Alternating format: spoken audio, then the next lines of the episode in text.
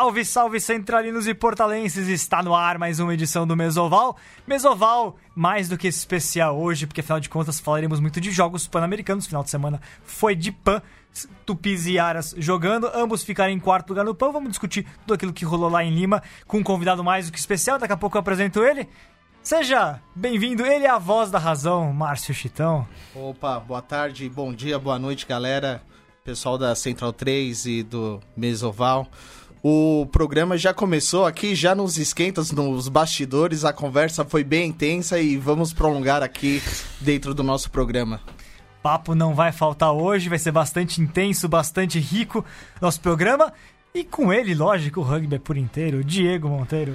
Bom dia, Vitor. Bom dia a todos. Isso mesmo programa. Agora convidado muito especial, diretamente do Peru, não é? Terceira vez no programa, vai, vamos Terceira também. Exato. É o novo recordista? Hum, não, o Flávio veio 4 já? Mas tá no, no top 5 aqui de, Com de convidados já. É. Seja bem-vindo, bem-vindo. Nós somos bem-vindos, porque afinal de contas, a casa que comanda é você, Matias Pinto. Oh, e aí, Vitor, Diego, Chitão, mais uma vez aí, terça-feira, recebendo os cavalheiros aqui do, do portal do rugby para falar aí, né, sobre os jogos pan-americanos. Pan, Lima, cultura latino-americana, você tá pilhado? Sim, sim, eu, eu adoro os jogos pan-americanos. Eu tava até faz... rememorando, né? Eu acho que o, o, primeiro que acompanhei assim de fato foi Winnipeg em 99. Desde lá não perco nenhum, gosto bastante. A telinha aqui da Central 3 está sintonizada aí acabou de passar um brasileiro ganhando medalha de ouro na ginástica. É sempre importante aí estar tá torcendo pelos nossos atletas. Boa, Matias. Os Jogos Pan-Americanos existem desde 1951, o rugby entrou em 2011, em Guadalajara, lá no México, passou também por Toronto em 2015 agora Lima 2019. Ele esteve em todas essas três edições. Seja muito bem-vindo. Fernando Portugal foi treinador agora dos Tupis. Jogou duas como jogador e uma agora como treinador, não é isso? É isso, bom, boa tarde a todos, a todos os amigos da mesa. É um prazer enorme estar aqui.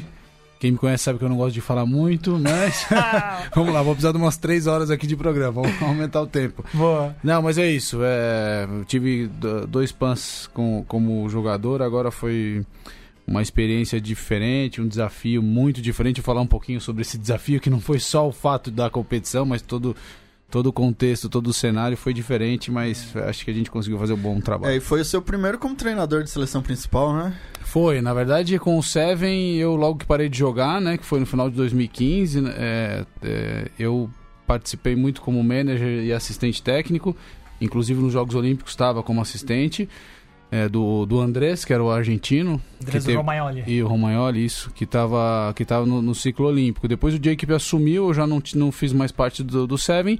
E voltei agora, fui com o Rodolfo na qualificação e, e, e caí de paraquedas ali no, no Pan-Americano. É, você e o Iji, a dupla dinâmica. É, foi legal. Primeira e o vez, né? né? E o Iji é, saiu completamente do universo do Seven, né? Foi, foi pro 15, depois virou analista, tava ali do lado do Rodolfo não participou muito do ciclo olímpico. Aliás, a última participação dele como jogador no Seven foi o último torneio que eu joguei, no final de 2015, lá em Rosário. E aí voltou agora. A gente se encontrou é, na, na, no domingo ali no, no aeroporto para ir pro Pan-Americano. Legal, mas ô Portugal, vamos colocar, é, passar rapidamente um pouquinho da sua história no PAN antes da gente entrar de fato no, no torneio de 2015. Como é que foi, 2000, 2019, perdão? Como é que foi 2011, 2015 para você como jogador? Aquela primeira experiência, sobretudo 2011 era tudo novo rugby. É, vocês estavam no, na expectativa do rugby chegar nos Jogos Olímpicos, mas assim, o anúncio do rugby olímpico tinha sido em 2009. Então era pouco tempo que vocês estavam com a cabeça já pensando, pô, agora o rugby sevens é um negócio diferente, né? E aí já entraram em 2011 com valendo medalha, a gente sabe que Pan-Americano pro Comitê Olímpico Brasileiro, pro, pro, pro, Brasil é muito importante, né? É, 2011 foi, foi diferente, porque foi nosso primeiro contato com o universo olímpico, né? Com o Comitê Olímpico, o nosso primeiro torneio é, como time Brasil, fazer parte de algo que transcende ali a, o rugby, o universo rugby, representar é, a sua modalidade dentro de tantas outras ali, né? É, um, é uma relação que se estabelece dentro do, da Vila, da Vila Olímpica Pan-Americana, com o time Brasil, com as outras seleções, com os outros times, que era um universo todo novo. Foi muito especial. Eu lembro que as nossas famílias fizeram despedidas pra gente, pra gente uma despedida pra gente, pra gente ir pra, pra Guadalajara. Foi muito, foi muito intenso tudo que, aquele vive, que a gente viveu. E era um grupo que vinha. que era um grupo muito forte de relações ali. Era o Igi. Um time que já tinha feito bonito em Punta del Este junto. Isso, foi o time que veio ali daquele ano de ganhar do, da Argentina pela primeira vez, que foi um feito é, extraordinário ali, sim, né? Ganhou do Uruguai em, em Punta e depois a Argentina em Bento, questão de dois ou três meses de diferença, não foi isso? Isso, depois a gente jogou dois torneios é, na Inglaterra, ficamos em terceiro lugar lá, jogamos contra Samurai as semifinais, que era um time muito forte. Twickenham, famoso trai do Greg, que ele chapelou lá, é, os Templars. Isso, foi, foi um ano. A gente fez é, semifinal de punta também, que foi algo inédito contra a Salta lá. A gente sempre ficava lá para bronze, né? Taça bronze. Então era um grupo bastante forte que ali foi um momento é, de, de desfrutar que não desfrutamos nada, né? Terminamos em sétimo lugar. A gente ganhou do Chile na, na fase de classificação, depois perdemos por 5 a 0 para o Uruguai é, nas quartas de final, e aí ficamos fora da decisão de medalha. E, O chaveamento atrapalhou um pouco, porque era México e Guiana, acabaram ficando no mesmo grupo, se isso, não me engano, então isso, isso acabou atrapalhando. Aí o México, que era um time que a gente provavelmente é, ganharia, ficou na nossa frente nesse, nessa competição. Mas, é, mas foi o nosso primeiro contato. E depois é, teve o PAN de Toronto, que foi diferente, porque o PAN de Toronto tinha, tinha os Jogos Olímpicos muito aflorado ali, né? Então o PAN era só uma passagem, parece que não teve. T... O PAN de, de Guadalajara era o, o, final de uma história ali. Ali era, era o clímax de tudo, né? Você acha que é um momento de transição entre o velho rugby e o novo rugby? É, pode ser, pode ser. E Toronto passou como é meio ó, uma preparação para os Jogos Olímpicos, então não teve tanto glamour assim a gente passou e também mesmo com a centralização do Seven jogando circuito mundial com os jogadores treinando todos os dias juntos a gente não fez um, um, um, um, resultado como fez agora. Foi né? sexto, né? Aquele... Eu não sei se sexto ou sétimo, algo. Acho que foi sexto. Foi, dessa vez foi porque os grupos ajudaram, os, os times da América do Norte claro. ficaram um em cada grupo, né? Claro, sétimo, sexto, beleza, viemos melhorando. É. Exato. E naquele momento é isso que você falou um pouco, né? É, a seleção brasileira de Sevens tinha um calendário muito intenso, né? Era toda hora torneios como convidado na Série Mundial. É, o Brasil tinha é, realmente um calendário recheado. Nada daquilo que, tava, que vocês viveram em, em, em Guadalajara era novidade. Vocês estavam acostumados a jogar contra todos aqueles times que. Os times, times de Série Mundial, Canadá, Estados Unidos e Argentina, era normal já, né? Naquele nível. Então era diferente, né? É, a gente estava mais preparado para jogar Seven, entendia mais os tempos do jogo, a tática do jogo, as linhas de corrida que a gente precisa atender no campo para poder ocupar os espaços. A gente entendia um pouco melhor, não sei. Mas depois o Rodolfo chegou, e depois acho que a gente vai entrar um pouco nesse, nesse sentido, mas no, no sistema de alto rendimento, né? E ele falava muito de minutos de jogo internacional para os jogadores, que isso faz a diferença. E quando você joga um torneio de Seven, são 60 minutos que você joga ali, né? 60, 74 minutos, sei lá quanto Sim. que dá uma, uma conta. É, e a gente joga, vai, dois torneios no mês, ou um torneio no mês tal. Então é muito, mas é pouco. E é isso que eu ia falar agora. Porque enquanto 2015 havia uma, um, um calendário recheado, razoavelmente recheado, é, agora o Sevens, de novo, né? A partir de 2016, a partir do próprio ano de 2016, né? Passados os Jogos Olímpicos, o Sevens ficou meio de lado e o 15 virou o centro da coisa por causa do America's Rugby Championship, por causa do planejamento para uma Copa do Mundo, né? E agora, é, o Brasil até, eu diria que quase que pagou um pouco por isso, né? Porque a seleção teve um resultado ruim no, no circuito sul-americano, não era o foco, e vocês tiveram que correr atrás de um resultado que era um resultado maiúsculo no, no, pré-olímpico no Chile. Vocês ganharam do Chile, que, que era algo é, difícil nesse momento, porque o Chile vinha numa crescente no Sevens, um empate contra a África do Sul, vitória contra a França. Então, quando a gente Vitória olhou, contra a Argentina, é, primeiro time no, da Argentina? No, exatamente, no, no, é, foi em, isso foi em, em Vinha, né? Em, em, em janeiro, Vinha. Vinha. É. E, enfim, era uma seleção robusta. Ah, todo mundo imaginava talvez que a briga ficasse com o Uruguai, mas o Brasil foi lá e ganhou os dois, né? E como é que foi esse momento? Porque é um momento diferente, no qual vocês, em pouco tempo, conseguiram virar a chave e render no Sevens o que não estava sendo colocado antes, né? É, o que eu dizia disso, disso de minutos de jogo, né? Então a gente hoje os meninos jogam aí cinco jogos no, no Américas, dois, é, três no, no Consur, são oito, mais dois na janela de junho, são dez, mais dois na janela de novembro, mais um jogo que acontece por aí. Soma tudo isso em minutos, são, o cara joga quase mil minutos é, no ano de jogos internacionais. E isso faz total diferença 15, no é. desenvolvimento dele como jogador, entendeu? Hum. E era o que a gente não conseguia com o Seven. A gente jogava pouquíssimo. Os jogos aqui nacionais não é que davam um desenvolvimento em alto nível pra gente. Ó, é, é sempre um jogo e a gente sempre tenta se exigir o máximo. mas é um nível que não te exige muito. Depois o Seven você acaba jogando 7 minutos e troca. Então você joga, vai, 3 jogos, 4 jogos, 7 minutos. É, em, comparado a 5 jogos de 80 minutos, é uma diferença absurda no desenvolvimento como jogador. Então hoje eu acredito muito nisso. O Rodolfo falava isso em 2015. Ele falou: vocês precisam jogar, precisa jogar 15 e 7, precisa jogar todos os minutos que vocês possam jogar para se desenvolverem como jogadores. É, vão, vão, ser jogadores melhores. Depois você coloca isso num sistema é, tático, de estímulo físico tal, mais especi é, específico específico para 15 ou para 7. Mas eles precisavam de experiência e tiveram isso com o 15. Por isso que hoje eu acho que eles são muito melhores jogadores e puderam apresentar, mesmo sem é, tá treinando o Seven, um resultado melhor do que o que a gente tinha. Na, na prática, a estratégia foi muito simples. É, trouxe a linha do 15 para jogar o Sevens. Foi isso. E o Arruda. E o Arruda, que jogou muita bola. Aliás, é, melhor, é, jogou demais. Jogou demais para mim. Ele fez a, a, qualificação, foi impressionante. A gente tinha muita expectativa para o que ele poderia produzir no ataque, porque é um jogador que carrega muito forte a bola. E teria, tinha aí uma, uma atenção em relação à defesa, como é que ele ia se mover no campo defensivamente. E a verdade é que eles. Aquele ele... tackle ah, ele surpreendeu naquele tackle, ele é. salvou, salvou o time. É, não, e, e depois é que a gente vai olhar exatamente esse que foi o, foi o de. Mas contra o Chile também na qualificação, tem uma hora que o, o capitão do Chile, que esqueci o nome, é, começa a correr na diagonal ali, achei que ele fosse levar e o Arruda vai acelera e pega. Mas o Arruda sempre teve um talento especial pro Sevens. Eu lembro que aqueles fizeram, quando eles fizeram aquela SPAC Lions, que tinha dois times, Brasil A, Brasil B, é. que ele, lá ele já tinha jogado, jogou jogou muito bem, que é um jogador que realmente gosta de Sevens, né? É, então, mas é porque ele, ele carrega muito forte a bola, é difícil de taclear, é bom de bola aérea, então no Seven é importante, é alto, é, mas em defesa não é muito móvel, né? Então você pega ele, vai pegar ele para defender o Maranhão. E, e, imagina, tem um monte de Maranhão mais rápido, né? Nesse nível que a gente joga. Então, para ele, era a expectativa defensivamente se ele ia corresponder ou não. E o cara foi, foi 100%. Então, já que você colocou o, o, o Buda, não vou te colocar na situação, mas é, você acha que tem. Quais outros. Teve alguns outros jogadores surpreendendo positivamente no, no torneio, que deram um passo adiante? Porque, de fato, né? É, a gente, como a gente tá numa situação razoavelmente nova para muitos deles, que é trocar do 15 pro Sevens, isso, claro, gera, uma, gera um, um desafio para todo mundo, né? É. Você viu pontos é, acima daquilo que, que, que, se esperava, porque o Brasil se superou, chegou, conseguiu bater Chile no Chile num pré-olímpico, chega num PAN e consegue de novo chegar numa semifinal pra, inédita para brigar pro bronze, há uma superação ali, independente do fato da equipe já estar tá jogando junta no 15, né? Foi, foi, foi. Os meninos fizeram.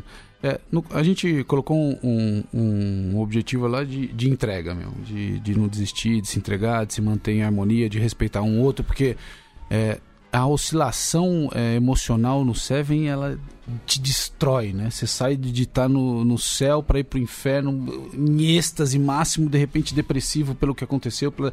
É muito duro. Então, se manter é, sereno, tranquilo, respeitando um ao outro, não tentando achar culpado para as coisas era importante. E os caras nisso foram, foram nota 10.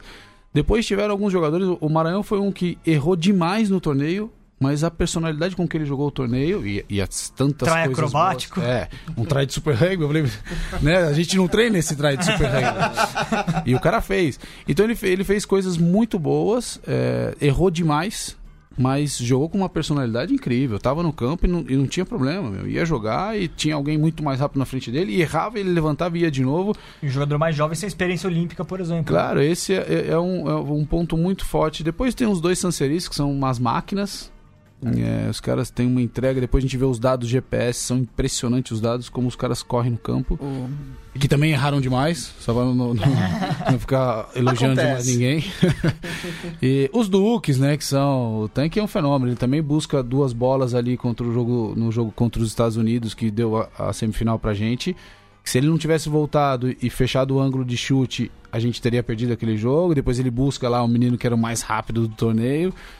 É, e é um velhinho, né? É um velhinho, o, o tanque. Antes, antes do, do, Diego perguntar, eu só queria colocar, já que você colocou o tanque, é, isso é interessante, né? Porque a gente tá falando de Maranhão, Sassarris, é uma geração mais nova. Você jogou muito, mas muito tempo com o tanque, jogou muito tempo com o Moisés também. Como é que é essa relação de mudar a chave de jogador, de parceiro de, de equipe, para seu comandante, o treinador? É, eu sempre fui mais Caxias, assim, né? Eu era o cara que não ia na balada, que não bebia, chato pra caramba, ficava cobrando os caras. Por isso que fui capitão muito tempo. Então, eu em algum momento já estava mais pro lado do staff e entender o que o staff queria e fazer essa conexão com os jogadores do que amigo dos jogadores. Então, essa relação já foi se dando no final da minha carreira. E aí eu tô já há quatro anos no, no sistema de alto rendimento, treinando os caras todos os dias na academia, batendo neles, cobrando, exigindo tal. Então a, a- a relação já se deu, é, veio se construindo com o tempo. E depois os caras são, são incríveis, né, meu? A gente. Imagina que eu não preparei esse time, a gente não treinou, a gente não fez. a- Não sei a qualificação que a gente foi. Foi um torneio que a gente fez juntos, é, mas que era o Rodolfo principal ali, eu tava mais colaborando. É, e os caras me receberam, é, ouviram, é, prestavam atenção, tentavam fazer. Muitas vezes não fizeram o que eu falei, mas tentavam fazer e respeitaram. Então, é, é muito do, do que eles são como pessoa e como atleta também ajudou muito na, na- em eu poder conduzir. Não, que você falou dos jogadores e, bem, acho que o Brasil não. Nesse nível que o Brasil se propõe a jogar, ainda não tem a especialização tão grande. Então, eu queria falar como você vê essa interação entre o 15 e o Sevens, que tem um pool de jogadores agora grande, você falou, se transferiu para o Sevens, muito bem. Então, você acha que esse vai ser o caminho da seleção mesmo? Dois É. jogadores de 15? Ou você acha que tu vai ter que buscar uma especialização maior mesmo? E aí, só introduzindo, o que, que você enxerga de, de desafio? A gente já tinha comentado isso antes, tem muito aquela questão física, né, da explosão dos servos, mas tem mais alguma questão que você acha mais complexa nessa transição?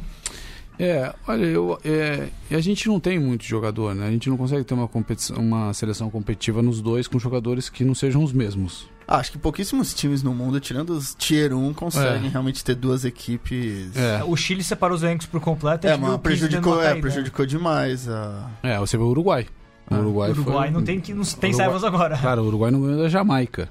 Perdeu pra Colômbia na Ah, qualificação. mas o Uruguai dá desconto que eles só pensam na Copa do Mundo agora. Não, então, é o que a gente tá falando. Não dá pra ter dois times fortes, competitivos ao mesmo tempo. É, é a realidade. E o Brasil mais ainda. A gente tá falando de gente que tem tradição de rugby, tem categoria de base e tal. Então a gente sofre um pouquinho, um pouquinho mais. Então são as escolhas, né? A gente vai ter uma qualificação olímpica pra fazer, que é a repescagem é, mundial. Muito provavelmente a gente coloque é, os jogadores mais importantes do Brasil. É, em outros torneios, tenho certeza absoluta que a gente vai usar os jogadores é, em desenvolvimento para dar experiência, para dar, para dar volume de jogo, para dar é, vivência internacional para os meninos. E aí não podemos esperar resultado. A gente estava comentando que se a gente tira metade do time hoje que estava no Pan-Americano e coloca outros, não porque são piores, mas porque tem menos experiência, menos momentos Mas é, o internacionais. mas é o que aconteceu em 2017 e em 2018. É, eu tenho uma pergunta um pouco mais técnica agora, não sei se vou falar bobagem. Eu vejo que os jogadores do Vendoquim são um pouco mais pesadões e perdem na corrida. Quanto tempo você acha que precisaria treinar só pro Sevens pra igualar, fechar um pouco esse gap? Não que o Sancerris não seja rápido, você vê que o jogador do 15 é mais pesadão. Quanto tempo você acha que precisaria pra tentar fechar um pouco esse gap? Olha, eu acho assim, a gente tem. O Zé é um jogador muito rápido. O Maranhão é um jogador muito rápido. Os Sanseri são jogadores rápidos que correm muito. O Arruda é um jogador rápido, que não corre muito, mas é um jogador rápido. É, eu digo pelos dados GPS é, dos jogos do 15. A gente não fez nenhum treino específico é, é, antes de um mês para Seven. Nem pensou nisso. Os caras estavam jogando, jogaram contra a Romênia, imagina, Sim, um mês atrás. É, e fomos jogar o Pan-Americano. E eu achei que fisicamente a gente não, não sofreu tanto. Mesmo naquelas corridas homem contra homem de 30, 40 metros? É, eu acho que tem jogadores mais rápidos. O, o menino do. do o- eu acho que. O Clark, não sei se é o Claro nome que é dele. o- uma bala, né? Ele, ele, Estados fez, Unidos. ele fez try assim no Chile, fez try assim na Argentina, fez try assim. E a Argentina que é- são jogadores específicos de Seven. Então é, tem o lance da velocidade, o quão rápido você é. E aí tem os estímulos físico dentro, físicos dentro do. é, da, da competição. Mas eu acho que a gente não sofreu ali. A gente sofreu em- na- nas linhas de corrida do Seven. Como, como, como você corre dentro do campo para poder ter. tá bem ocupado o É, já que espaço. criamos nisso, poderia fazer uma comparação rápida de como se corre no, no Sevens, como se corre no 15, pra colocando esclarecer. colocando pro, por linhas gerais, é, como você lê o espaço, você aproveita ele, né? Claro, é, é isso. É, a gente eh, precisa ocupar melhor os espaços, é, principalmente em defesa. A gente sofreu muito em defesa, porque em ataque a gente. é, f- acho que a gente foi o time que mais combateve, combateve assim, é, no, no, no, no- torneio. A gente ganhou muitos duelos, lutou. Era difícil de taclear um jogador brasileiro, tirando o jogo contra o Canadá, que a gente sofreu ali bastante. Mas a gente foi um time que, que com- combateve muito na situação do contato. Que daí eu acho que isso, essa herança a gente trouxe do 15, de ter jogado 15, aí os meninos estavam realmente muito fortes ali na, na situação de contato. Depois em defesa a gente sofreu muito, né? A gente no 15 tem a tendência de, de, de subir em defesa e começar a desbordar lateralmente, né? Porque o jogo ele não tem muitos. é, o ganho territorial é mais curto, né? No 15. No 7 é mais longo o ganho territorial. E a gente, quando começava a querer correr lateral, dava espaço pro. É a famosa banana. É, então, a gente dava, a gente dava espaço pro, pros internos tal. Ou não dava tanta segurança pro tacleador principal. A gente subia o tacleador principal. E se o interno dele não, tiv se, não- se ele não tivesse um pouquinho à frente, se eu não tô vendo o meu interno, eu já tenho dúvidas. Que eu não sei se esse cara, esse cara pode pisar para qualquer, qualquer um dos lados. E aí a tendência é a gente ir mais devagar na defesa. E quando eu tenho um interno forte, eu sei, ah, beleza, se pisar para o interno, tem alguém que vai me ajudar. Então eu posso ir mais forte e defender. E a gente muitas vezes, a gente falou muito sobre isso. Mas no jogo ali, na velocidade do jogo, não conseguia não, é, fazer o que a gente estava tentando.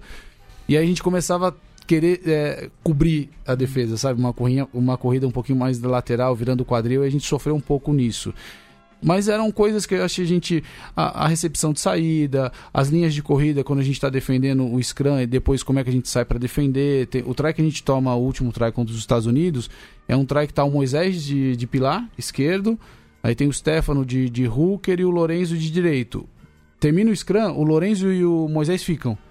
E aí o Stefano vai defender, porque a gente isso tinha marcado muito bem, do hooker sair e defender forte, pressionando a abertura. E aí o cara volta no interno do, do Stefano não tinha ninguém. E aí ele foi embora e fez o try. Então são coisas que a gente, taticamente, se tivesse um pouquinho mais de tempo, teria é, arrumado. Então acho que o, a, a mudança fisicamente é importante, mas eu acho que é mais entender o, o, o, o conceito do jogo, os tempos do jogo, que foi a aula que o Canadá deu na gente, né? Então isso, isso é bastante interessante, porque é, de alguma maneira o que você tá- acaba de resumir, na verdade, é justamente a falta dos minutos dos Sevens de, Claro. compre- de compreensão da dinâmica do jogo em si, né? Da- das, das, das particularidades da defesa, das particularidades de enxergar esses espaços dentro dos Sevens, né? Agora, sobre. O Andy já vai falar sobre o Canadá. O Canadá que que era o time principal do. é, eu quero deixar esse esse assunto daqui a pouquinho do Canadá. Canadá e Argentina.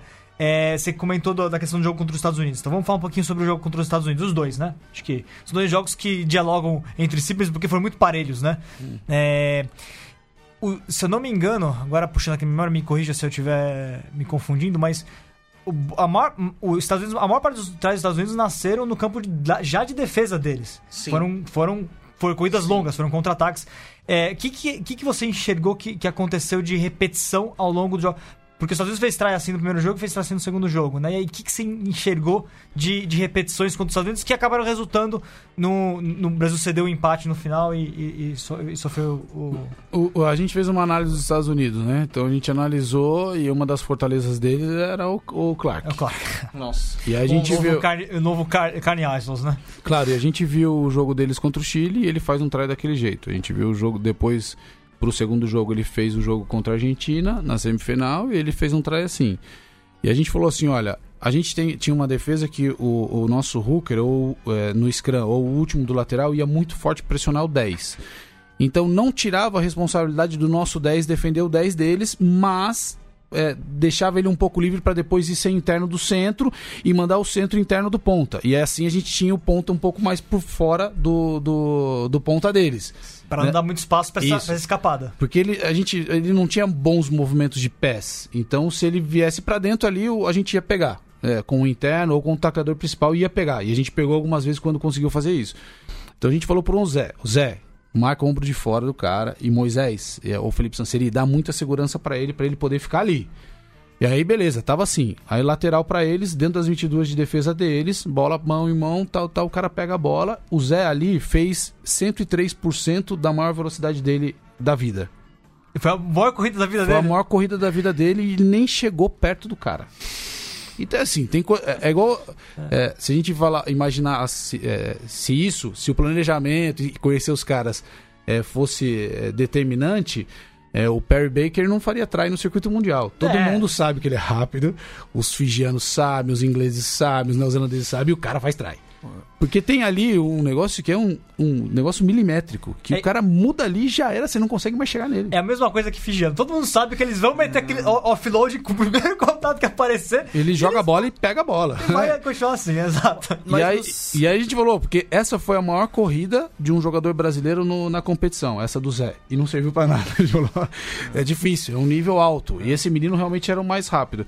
Depois, pra, pra final, pra decisão da, da medalha de bronze, foi a mesma coisa. O Maranhão tava marcando ele, cara, ombro de fora, Maranhão.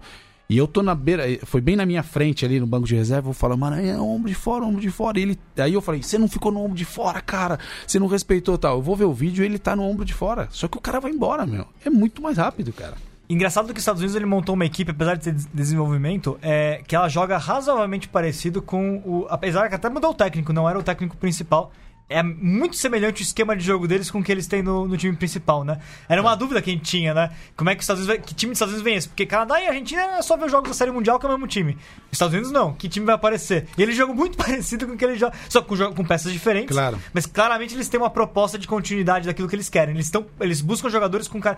Porque o, o Perry Baker chegou na esteira do Carly Isles, foi o primeiro que eles buscaram com características. É que o Perry Baker é bem diferente do Carly Isles se a gente pegar fisicamente os dois jogadores, né? Mas a, a forma Tem as que eles maiores jogam. pernas do mundo. É, é diferente. O Carly Isles não tem perna desse jeito. Mas, mas eles buscando, claro, que acharam um jogador que mais ou menos faz o papel que eles fazem no, no, no jogo, né? E eles têm recurso, né? Porque é uma cultura esportiva que, e tem essa qualidade, tem essa qualidade. Você vê no atletismo como é que os caras são, né? Depois no futebol americano, quando, como eles são, no basquete como eles são, no beisebol como eles são. Os caras têm uma cultura esportiva e conseguem pegar gente. É diferente pra gente. A gente às vezes pega um cara que é muito rápido, mas que tava atravessando a rua e a gente viu que ele era rápido.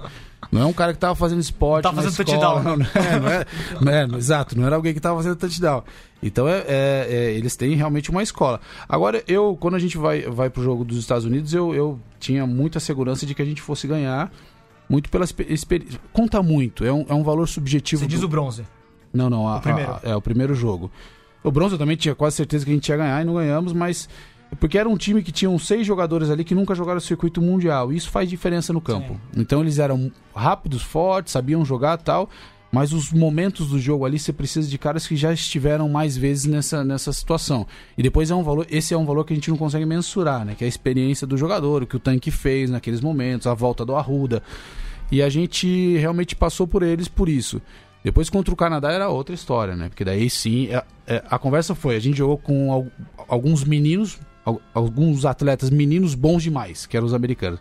Agora a gente vai jogar contra homem. era um pouco essa conversa com, o- com o Canadá, era mais difícil. Então, antes de passar para os dois times da Série Mundial, Canadá e Argentina. A Argentina Mas acho que os Estados Unidos, mesmo sendo jogadores. O time dos Estados Unidos foi segundo colocado da Série Mundial. Se considerar que é um país sem tradição no rugby, é um. Não, tem um feito- trabalho ali forte, né? Feito extraordinário no Sevens. Se você pensar o que é os Estados Unidos no 15 e o que eles conseguiram no Sevens, é uma Não, equipe. o- eu tava pensando sobre isso. Imagina que eles são o segundo colocado no circuito mundial, ali com muitas chances de ser primeiro, e realmente ganharam várias etapas. E esses meninos que estavam ali no Pan-Americano treinam junto no mesmo sistema. É, e são isso. caras que a gente no próximo circuito mundial vai ver. É, e sendo o segundo do mundo ou o primeiro do mundo, ou É, o se, não terceiro vê, do é, mundo. se não vê os seis, vai ver dois ou três. Então, realmente, é, a gente é, jogou Então, contra uma potência. Só pra gente passar limpo os Estados Unidos, né? O que, que você acha que no fundo aconteceu no jogo do bronze? É, a seleção brasileira chegou a estar vencendo por dois tries de diferença nessa partida, né? E acabou. Ah, eu, vou, eu vou emendar. Eu fiquei com muita impressão que o Brasil e os Estados Unidos são equipes muito iguais. Se jogassem 10 vezes, ia ser provavelmente 5 e 5 ou 6 e 4. Eu não sei se essa foi a sua opinião. É, na verdade, cara, é, a gente ganhou o primeiro jogo e o primeiro jogo a gente fez mais do que poderia. A gente, quando a gente fala, não, a gente vai ter que entregar mais do que pode, a gente entregou mais do que poderia. O, o Arruda fez a maior corrida da vida, naquela Também. que ele pega. O Tanque fez a maior corrida da vida, naquela que ele fecha o, o chute. O Zé fez a maior corrida da vida dele. Então, cara, a gente teve três caras que fizeram mais de 100% da velocidade que eles, que eles poderiam nesse jogo. Isso só o- de Sevens ou de 15 também? Do, de treinamento? de, tudo, de, tudo, de todos os treinos, de todos os jogos que ele já fez na vida, essas foram as maiores corridas desses três jogadores. O Maranhão faz um try de Super Rugby. Rugby League Então, NRL lá. Então, assim, a gente, pra ganhar esse jogo, a gente teve que fazer mais do que a gente podia. Ou mais do que já tinha feito na vida. E ganhamos. Depois a, a final era ali, era decidida ali. Eu acho que depois a gente teve, eh, acho que pelo cansaço e pela, pela ansiedade, era muita ansiedade por ganhar uma medalha, meu. A gente tava desesperado. Eu imagino, eu tentava conter essas emoções e passar um pouco mais de tranquilidade, mas os caras estavam numa, numa euforia pra ganhar medalha. É um negócio louco esse negócio de medalha, né? E acho que a gente se perdeu um pouquinho, cara. Aí tomou algumas decisões individuais, querendo ali resolver o jogo, é, se desfazer da posse de bola, jogar com um pouco mais de calma, que foi exatamente a, a aula que o Canadá deu pra gente. Era, o, o- o nosso, a nossa velocidade de jogo, o nosso momento de jogo e intensidade de jogo, o Canadá tirou tudo. E jogou no tempo deles, tranquilo. nu- nunca eles é, é, ficaram ansiosos tal. Então é um pouquinho da, do, do que a gente deveria aprender com o Rugby Sevens. Daí isso, mas poderia ter ganhado, né? De repente alguém escapa ali, ganha e tchau. E a gente talvez o discurso fosse outro. É, é, porque pra mim foi o, o primeiro jogo foi decidido naquele re-huck, que eu não lembro quem fez o re-huck nas Foi, 20 era o Moisés e o Daniel Sanseri. que fizeram e, o, e esse jogo foi decidido também na última bola, foi decidido no ponto de ouro, então acabou dois erros de cada Claro. lado. Aí a gente falou muito sobre o chute que o Daniel Sanseri dá, né, no segundo tempo. Faltava 1 minuto e 20 pra acabar, 19 a 14. A gente falou de ficar com a posse de bola, ele chuta, a bola sai pra lateral, trai dos Estados Unidos no, no- na cobrança do lateral. No jogo anterior, a gente, não sei se vocês lembram, o Lohan quebra a parede, joga, joga, joga, corre 40 metros de campo, coloca a gente em campo de ataque. O relançamento, o Josh chuta aquela bola. Era três contra ninguém e o Josh chutou. A gente recupera a bola depois disso e faz o try e ninguém falou sobre eu, isso. Eu vou dizer que eu soltei um xingamento na hora. Eu que- também, É. eu, eu Eu também também. olhei e pensei, pô, os caras estão jogando 15, mas não faz muita diferença o campo. Aí foi lá e ganhou exatamente um try de 15 no campo. Então, mas tá vendo que a gente nem falou disso e tá querendo recriminar o Daniel Sanseri? É. Então, a gente não falou nada. é, Você não, tá mas dando nome aos bois. Claro, mas é, não, é porque a tendência é a gente não, não olhar as coisas quando acontecem bem, né? E mesmo as decisões erradas. Então a, a gente era esse time. Esse time que usava o pé, que tomou más decisões ao longo do torneio inteiro tal, só que se entregou e a entrega colocou a gente pra, pra quase ganhar o bronze. Você acha que esse 100% que você falou a mais, mais do que o, é uma prévia do que esse time pode fazer no Sevens? Porque você falou, ah, é a maior velocidade da vida deles, mas eles nunca tinham jogado Sevens antes. E no 15 você não É. vai ter a maior velocidade, você vai tomar uma. Nunca não, fazia tempo que não jogavam, né? É, tá, É, sim. é. é. O, o, Arru- é, o Arruda tinha jogado. Não, eles já jogavam Seven, Sim. né? Talvez alguns ali menos. olímpicos. É, mas não nesse nível. Você falou, Claro. não nesse nível. Você acha que isso é uma É. prévia do que eles podem atingir? É, só, no só parênteses, futuro? foram seis jogadores olímpicos. Seis, seis. A gente, tinha o Stefano e o no, Lohan. no Pan-Americano tinham sete jogadores olímpicos. Seis eram do Brasil. não, e essa é uma pressão, não uma pressão, mas era uma, um conforto que eu colocava neles também, cara. Falei, cara, vocês são caras importantes, meu. Tranquilo que pode fazer o que vocês querem fazer. Mas eu acho que sim, a gente, a gente tem qualidades. A gente tem qualidades sim. É, é, agora entender, eu vim pensando um pouco sobre isso, né? Se a gente está jogando um campeonato, ou se a gente está construindo uma história. E a gente está construindo uma história. A gente não pode ficar eh, descartando a cada campeonato, trocando treinador ou trocando sistema, se dá certo ou se dá errado, trocando jogadores. A gente está construindo uma história. E a gente tem que meio que fazer prioridades aí, né? Qual que é a pri- a prioridade? A gente tem um- uma repescagem para jogar e temos uma qualificação de Copa do Mundo de 15 para jogar. E, um, e uma, uma franquia, uma liga profissional de rugby 15 para jogar. Aonde a gente vai colocar as fichas ali, né? Aonde a gente vai fazer os caras fazerem foco? É muito gostoso jogar o Seven, o universo olímpico, as vilas olímpicas, é tudo lindo. Mas aonde a gente vai apostar as fichas? Tem que é uma decisão que a gente vai ter que tomar ou então colocar os caras para fazerem um pouco de tudo. E talvez não, não seja a melhor decisão. Pessoal mandando mensagens aqui, Paulo Meirelles, abraço pra ele, mandando mensagem, parabéns Portugal. Caio Nicolau falando, né? É, trabalho excelente pro, pro Punch. Me jogou muito, a medalha não veio é, pelo detalhe, forte abraço também. Você jogou junto com, com o Caio Nicolau? Joguei, né? joguei São- bastante. São José, ah, então. Irmãozaço. É.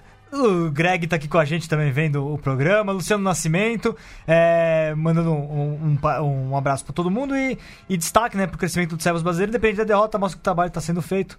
É isso aí. O Aquino Júnior mandou várias mensagens aqui, bastante emocionado, que ele torceu muito, mas consegue apoiando aí, assistiu todas as, as partidas, amou.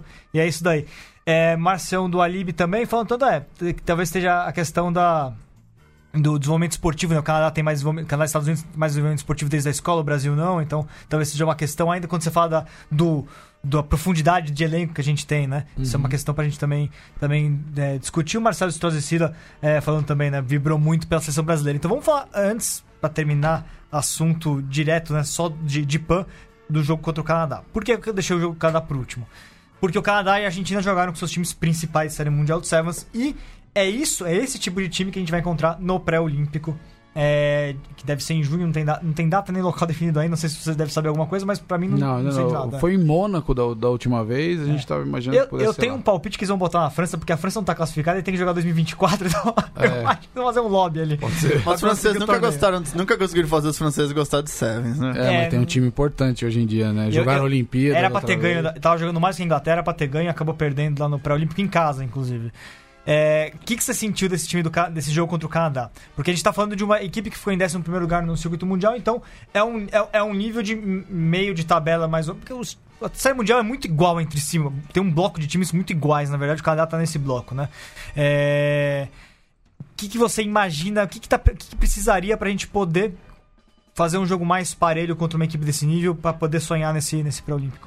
Ó, a análise de vídeo contra o Canadá a gente fez no, no domingo de manhã lá na vila. É, eu olhei duas saídas deles. Uma saída eu falei, eles têm o, o número 12, que é um gigante no- numa lateral, o número 2 na outra lateral. O, o Zaruba, que é. É, e é lá que eles chutam. Vamos colocar é, os nossos dois melhores receptores aqui, o, o Arruda de um lado e o Zé do outro.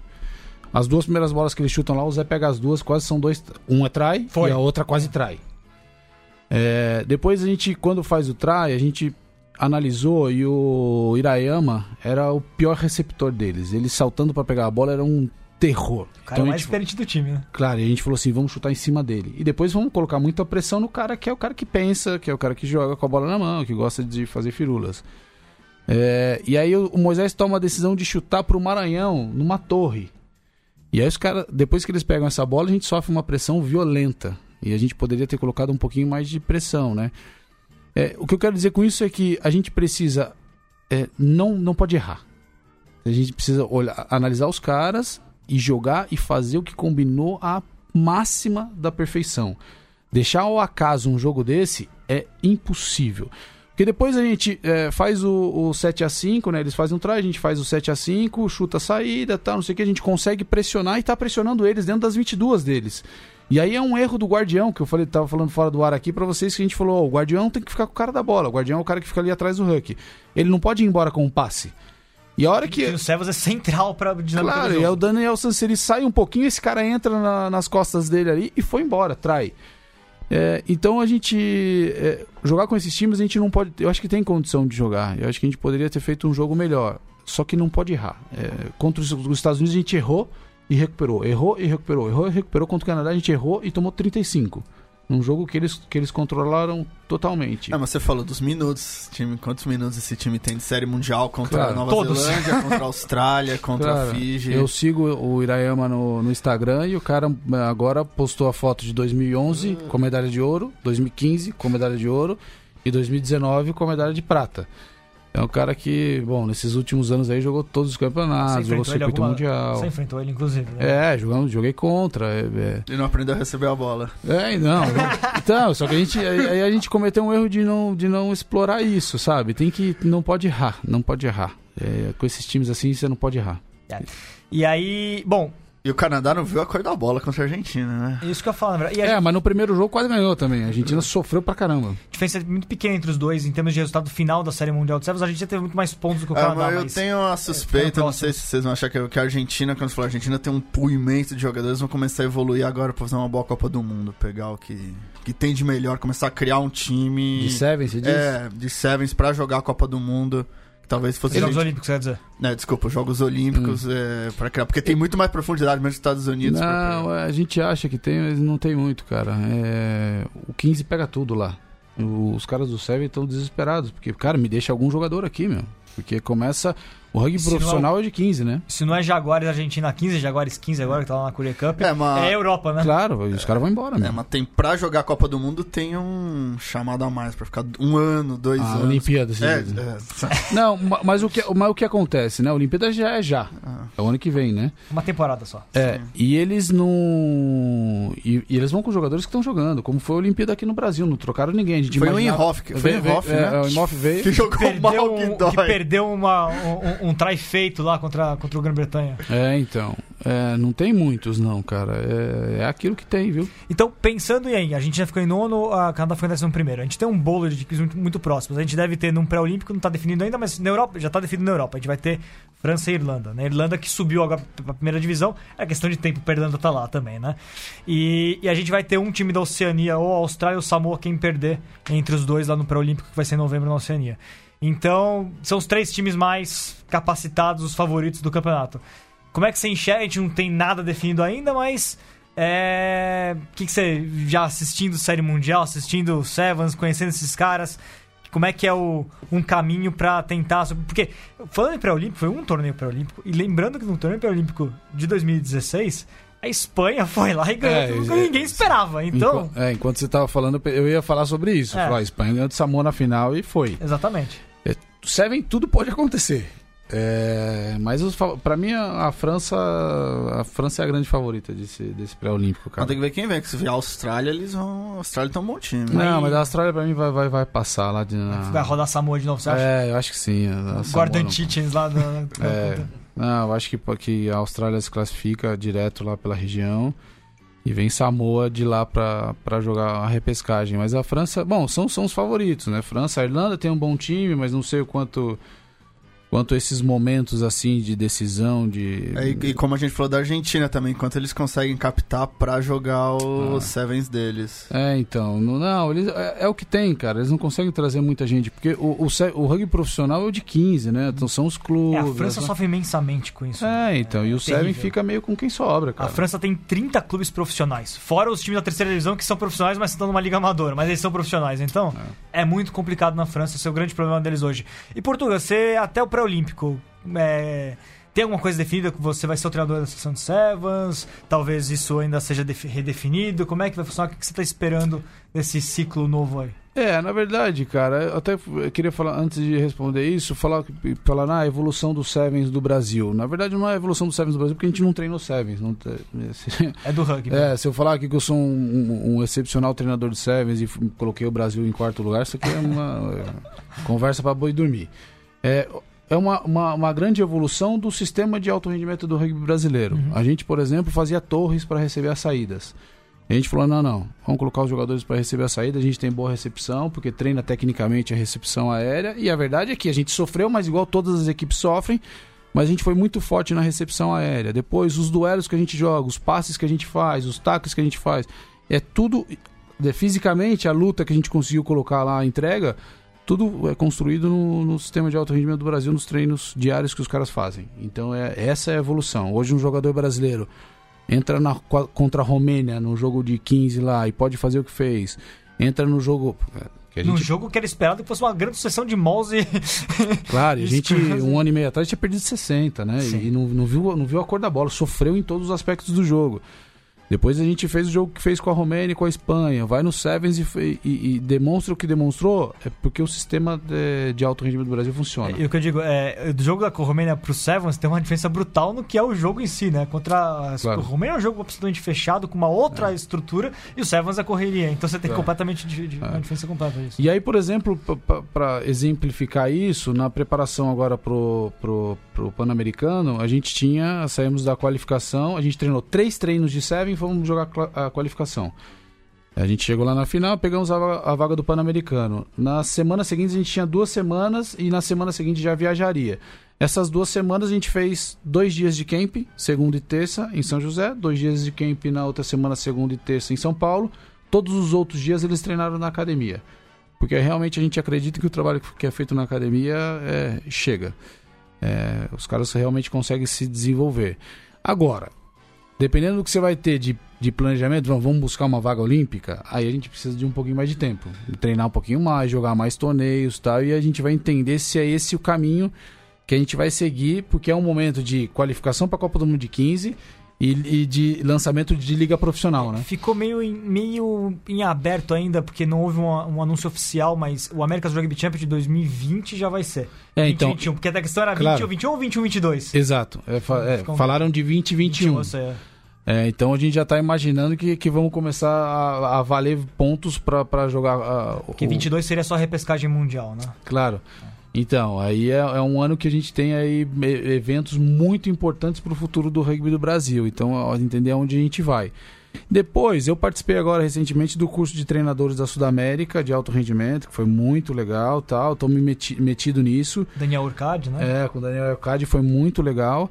E é, na verdade, não estou muito preocupado com isso, viu, cara? Sou, acho que jovem ainda, é, tem ainda muito o que aprender e tal. Então, o, o desafio que colocar, eu, eu, eu, eu, eu encaro, mas sem é, grandes é, loucuras aqui da minha cabeça, como já fui muito ansioso, querendo pegar tudo a qualquer custo. E acho que foi bem, cara. De como foi esse Pan-Americano, imagina que a gente, o staff se montou uma semana antes de ir. A gente já sabia quem ia. Mas eu tava na semana eh, anterior fazendo o curso da Sudamérica Rugby, treinando uma equipe de 15 e tal, nem vi os caras do Seven, eles treinaram sozinho e o Rodolfo deu alguns treinos. Depois a gente se juntou com o Igi, com a Aline, que era manager, o Felipe vai já trabalha comigo aqui, o Fábio. E a gente conseguiu conduzir um bom trabalho lá, porque realmente a gente está fazendo um trabalho na rotina diária muito bom no, no alto rendimento do Brasil. E é isso. Mas, é, não, show. E, e vamos, vamos então já colocar. Você quer fazer uma pergunta? Não, é só. Já que a gente envelopou já o Sevens, já tá passado a limpo o PAN.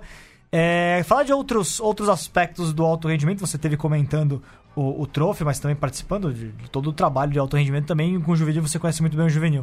O que, que você sentiu do, do, do. Porque a gente estava falando sobre isso, de questão de profundidade de elenco. O que, que você sentiu do Trophy? Fazer um resumo geral sobre coisas positivas e coisas negativas que você enxergou é, na seleção brasileira juvenil para pensar, porque a gente está você está falando, está montando uma liga sul-americana profissional. A gente ainda não teve as informações, a gente ainda está prometendo um, um, programa em breve aí com, com o Agostinho sobre para revelar o que, que já temos sobre a liga, mas isso ainda está ainda indefinido, né?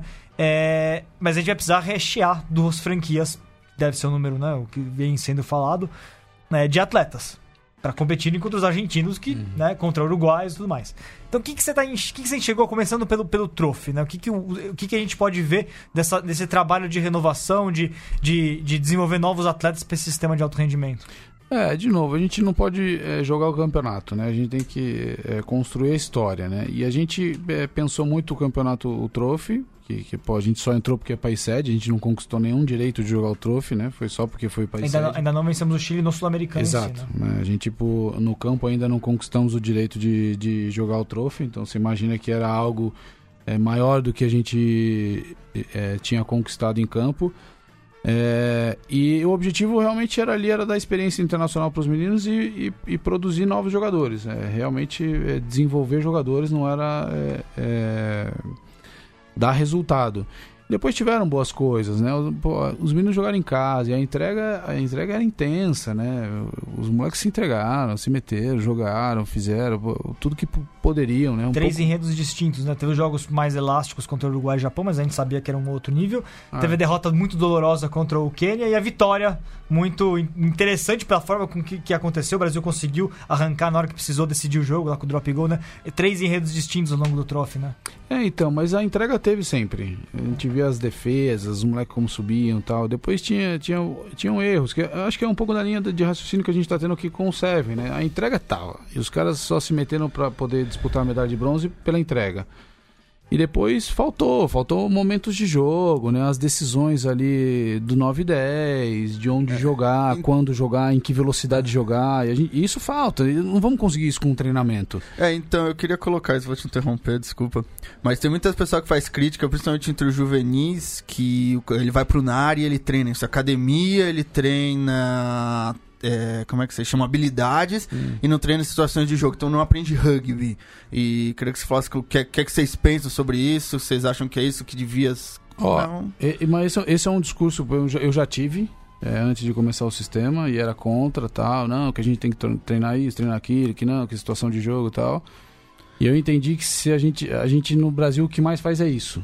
Se você vai num treino de clube hoje, o cara treina a jogada da linha. E a hora que ele vai no jogo, ele não consegue dar o passe, porque a bola cai. É, então, é, acho que o caminho é esse. Eu acredito fielmente de que o caminho é esse e eu acho que os resultados hoje do, do masculino 15 adulto têm mostrado que o caminho é esse. Sim, para um adulto, mas pegar uma criança Cara, mas, fazer... Então, mas é, é, é, igual.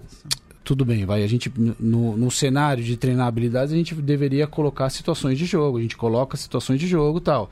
Mas o menino precisa jogar jogo.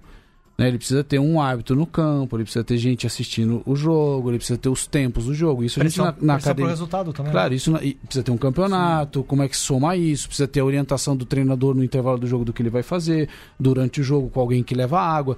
São to- é um cenário que a gente na academia não consegue proporcionar. Porque não faz sentido mesmo. Eu já tentei fazer alguns jogos lá e a gente joga lá e o jogo não vale nada lá.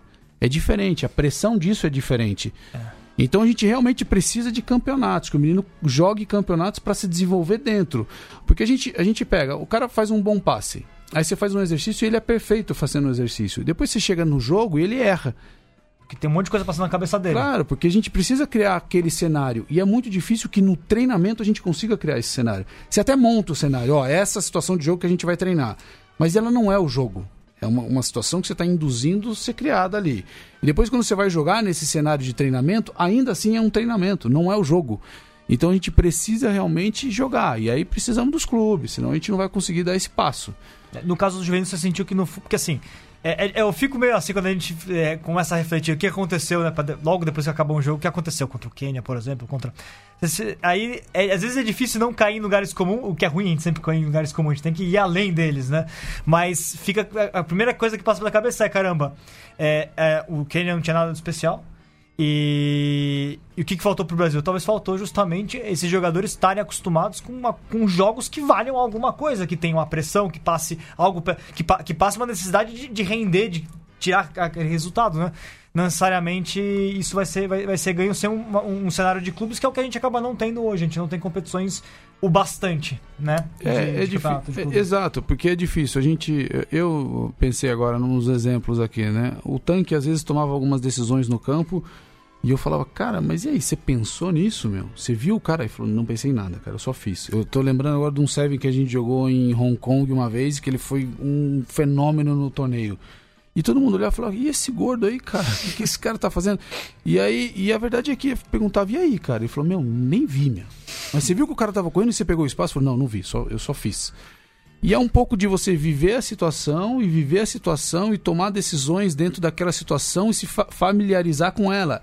Porque se você precisar pensar para tomar uma decisão, Já era. já foi. O tempo já foi, já não tem mais aquele espaço e o cara já te pegou e você já perdeu a oportunidade. Acho que é o dilema que todo mundo que começa a jogar rugby e velho, né? Começa a jogar rugby aqui, todo mundo já passou por isso. Começar a jogar rugby na universidade, por exemplo.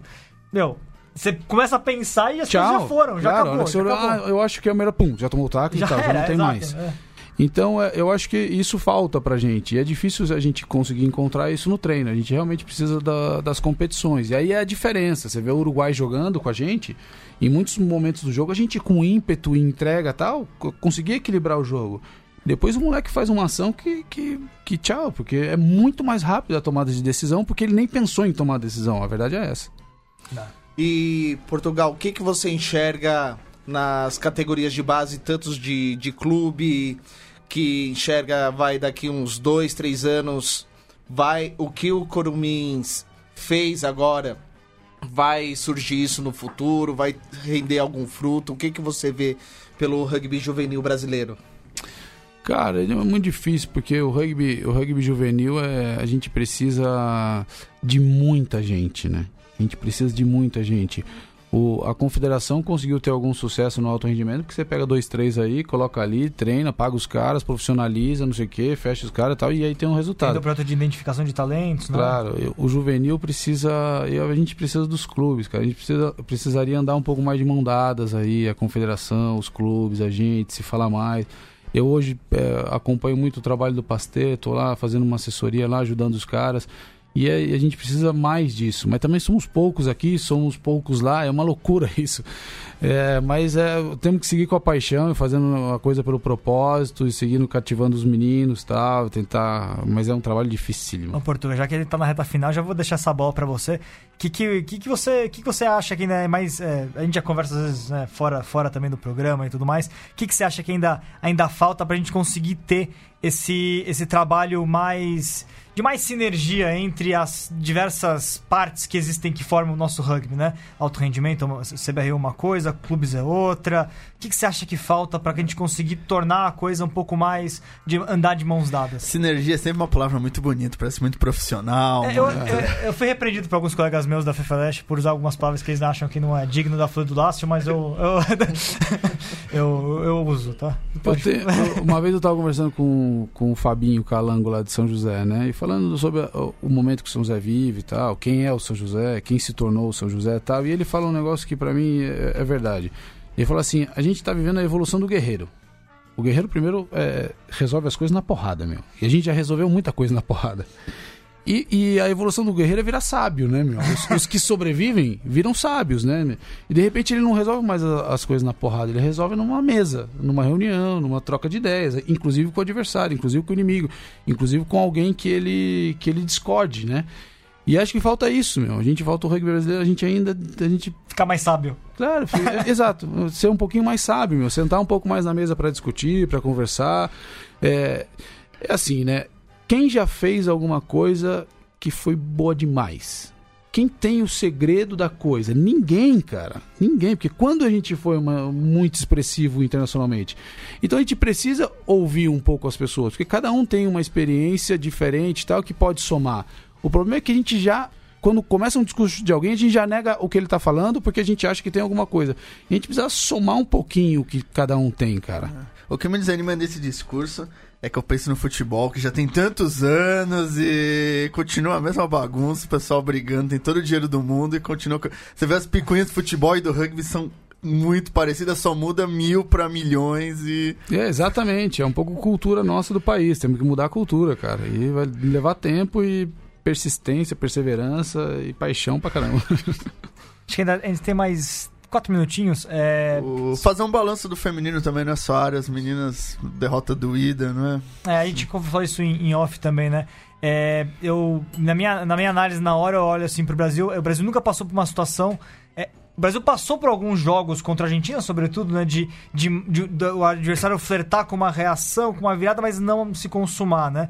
Mas de qualquer maneira, essa Colômbia talvez tenha oferecido algo de diferente, né? Uma seleção que conseguiu reverter dois tais de vantagem que o Brasil tinha também um time com um físico hum. maior, melhor do que a que a gente vinha em anos anteriores e elas e, cresceram e antes no final. Portugal falaram, Colômbia é um projeto que no masculino adulto acaba não tendo porque não tem dinheiro para entrar, mas um projeto fenomenal com as crianças, uma coisa assim realmente que ninguém fala muito, mas que vem comendo por fora, de baixo, e acho que é a primeira grande vitória do rugby colombiano aí. É, elas já ganharam aqui a qualificação para os Jogos Olímpicos é, Juvenis, né? Que a Colômbia ganhou aqui do Brasil e, já, e aí já, já era o trabalho, né? Eles realmente fazem um trabalho muito bom lá.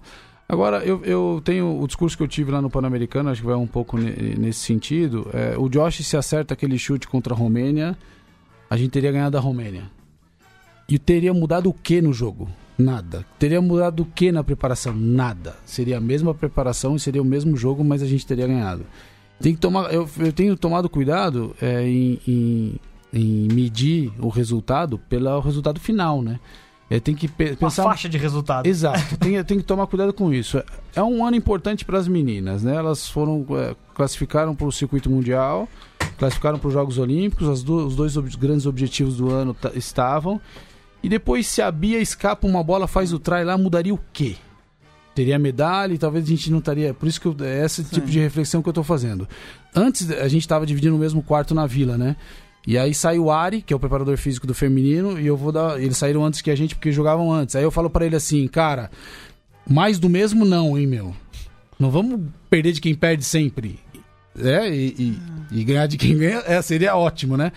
E aí eu tava imaginando, obviamente, que a gente fosse submeter a, a, a, América do Norte, né? Que a gente fosse ganhar dos Estados Unidos ou do Canadá e, e, e ganhar uma medalha. E as meninas também, né? Fazer um feito histórico. E não foi mais do mesmo, porque elas perderam para quem nunca perdiam. É. E isso, eu acho que isso é um momento de, de repensar, de refletir. E você porque... mesmo falou, já vem, já é um padrão, porque já perdeu no primeiro campeonato juvenil, claro. já perderam, agora perderam de novo, então a Colômbia. É. Depois, tecnicamente, elas, para mim, a gente sofre um pouquinho a falta do rugby 15 também. Vai vir, que vai vir agora. Claro, por isso que eu acho que é um momento que a gente vai de, de mudança, de evolução. E foi bom ter perdido porque vai, vai dar um chacoalhão.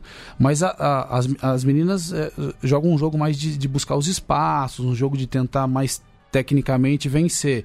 E a gente sofre quando pega a canadense fisicamente, quando pega os Estados Unidos fisicamente. Quando pega a Colômbia fisicamente. Então, é, eu acho que, que, que foi bom não acontecer mais do mesmo, cara. Senão a gente teria feito lá, teria medalha e talvez ia seguir a mesma coisa. E agora é hora de mudança. E acho que só somando essa do 15 feminino, acho que o 15 feminino vai ajudar a mudar um pouco o perfil do jogo do, do, do Rugby 7 feminino. Esse é um assunto rico, vale um programa inteiro. Portugal, muito obrigado sempre pela participação, pelo apoio. E, e, e, olha, parabéns, porque no fundo o Brasil subiu um degrau, um ou mais do que um, talvez. Brigar por um bronze era algo que a gente não estava pensando há pouco tempo atrás. Então, parabéns aí pelo trabalho considerações finais. Não, obrigado, cara. Na verdade, eu, eu sempre fiquei muito tempo aqui na academia, quando viaja, fiquei um pouco sem viajar com seleção e tal, e ficava tentando ver no meu, traba meu trabalho refletido no trabalho deles lá. É, então essa é a reflexão que eu queria fazer. Não, não, não é o, a equipe que ganhou lá, né? Não foi o staff que foi, que Portugal é isso e aquilo, ou os jogadores que foram, mas é o trabalho que acontece na rotina do dia a dia. E aí eu estendo não só às academias, mas aos clubes, né? Que revelam, que buscam esses jogadores. Quem achou o Maranhão, que foi o Rio Branco lá, que não sei quem convidou ele para jogar, o Zé a mesma coisa, tal, e os, e, e os caras que apareceram por aí. Mesmo o Josh, que é gringo, veio por um clube aqui do Brasil, chegou na seleção. Então, estender essa conquista a todos, é um trabalho de todos e acho que reconhecer isso é importante. É isso aí. Obrigado, Diego. Obrigado, Chitão, Matias. Tempo encerrado. É isso aí. Voltamos semana que vem com mais Mesoval. Valeu.